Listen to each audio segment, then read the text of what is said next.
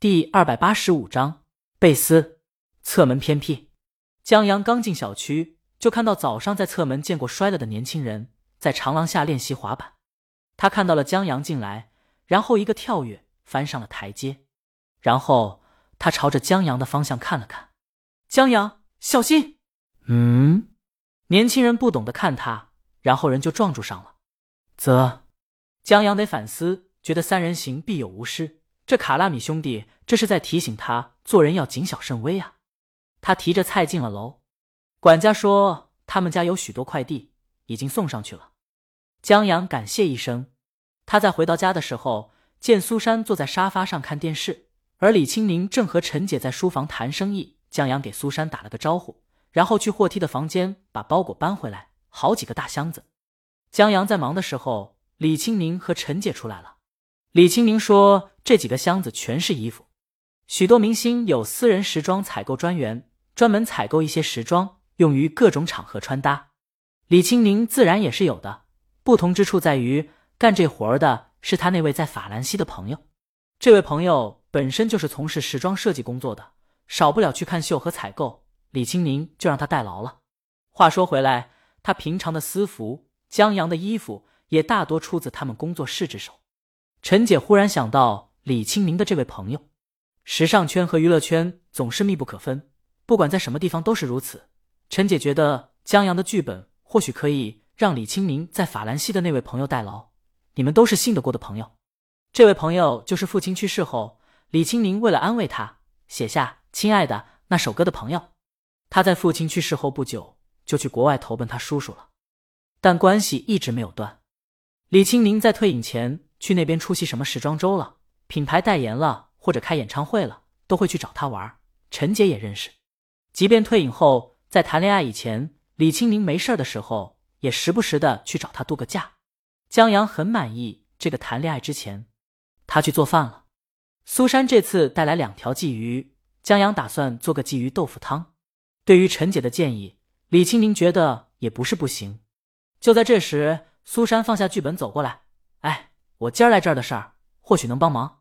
他说有一家经纪公司想要签江阳，这家公司是国外首屈一指的经纪代理公司，他们在小说家、影视剧和体育领域签了很多明星，在国外有着很大的影响力。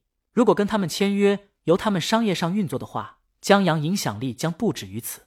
陈姐作为经纪人出身，自然知道这公司在国内还有分部呢。不过。这家经纪公司的模式在国内玩不转。陈姐问他：“国内的还是国外的？”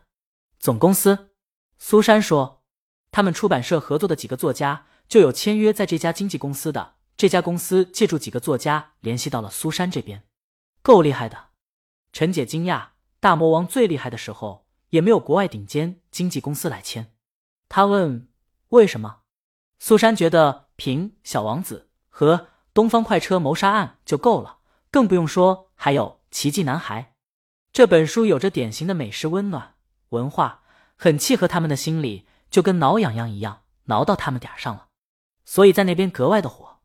罗贝妮昨天跟我说，三年二班的王小虎现在那边是名人。至于浴火重生，他前段时间在国外视频网站也上传视频，也小火了一把。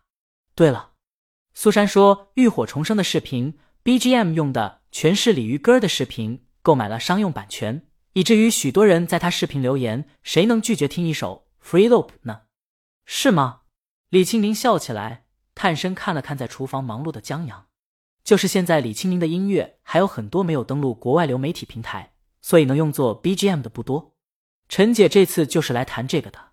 陈姐把话题拉回来，她觉得要真有这家经纪公司运作的话，还挺不错的。咱们的条件呢？李清明问。江阳的条件对于商业运作挺致命的：不参加座谈会和讨论会，不领奖，不上节目。这还炒作什么？苏珊，所以才要谈。可李清宁觉得这就不大能谈下去了。再说吧。他留俩人吃饭，进厨房去帮江阳的忙。苏珊也去帮忙。在吃过午饭后，陈姐和苏珊又聊一会儿就离开了。江阳和李清宁也打算出去一趟。前段时间，江阳答应三哥找老婆给他们求一首歌。在七夕前，李清明就录好了，不只有作曲和作词，还出了编曲，而且是两首歌，一首《命运》，一首《仙儿》。有病才听二手玫瑰。显然他们的歌儿李清明不合适，所以给的很慷慨。江阳今儿打算去看看他们练习的怎么样了，顺便也去看一看话剧。当然，话剧有文老师在，现在肯定比石头石强很多。文老师的规划是提升话剧的品质，然后参加区里比赛。倘若真选中了，得到了区里的孵化基金和支持，那他们就能以小剧场为中心，以演出为元素，与图书、餐饮、文创产品，甚至是酒吧等元素互相融合，打造整个的文化产业。这是文老师和江南老师他们的构想。唯一的缺点，他们觉得就是这小剧场在胡同里钻得太深了。但江阳有不同的看法。钻在胡同深处也是个长处，不少人就喜欢这大隐隐于市的调性，更不用说他还记得不少老京都话剧呢，譬如《茶馆》《龙须沟》《天下第一楼》，他觉得按他的构想更好。李清明则觉得不如围绕江阳这个 IP 将这里打造，以后外国人想看正宗的菠萝小王子，得往京都胡同里钻。李清明想一想这场面，就觉得特别有意思。江阳觉得他老婆不愧叫大魔王。李清明和江阳开车去的，在停好车以后，俩人从车上下来。李清明今天梳着马尾辫，上半身穿了一件 T 恤，下半身牛仔裤和一双小白鞋，有点活泼可爱。在挽江阳胳膊的时候，江阳觉得挽住了全世界。俩人悠哉悠哉的穿过胡同，到了小剧场前面，然后发现小剧场前面的广场上围了一些人，大多数是老人，这也正常。这大白天的。正是上班时间，年轻人都上班去了。在人中间传来音乐声，三哥他们在小剧场前面排练，断断续续的。围观的大爷大妈们闲着看个热闹。江阳刚开始还没听出他们在排练什么歌，等稍微成段了，才听出是仙儿。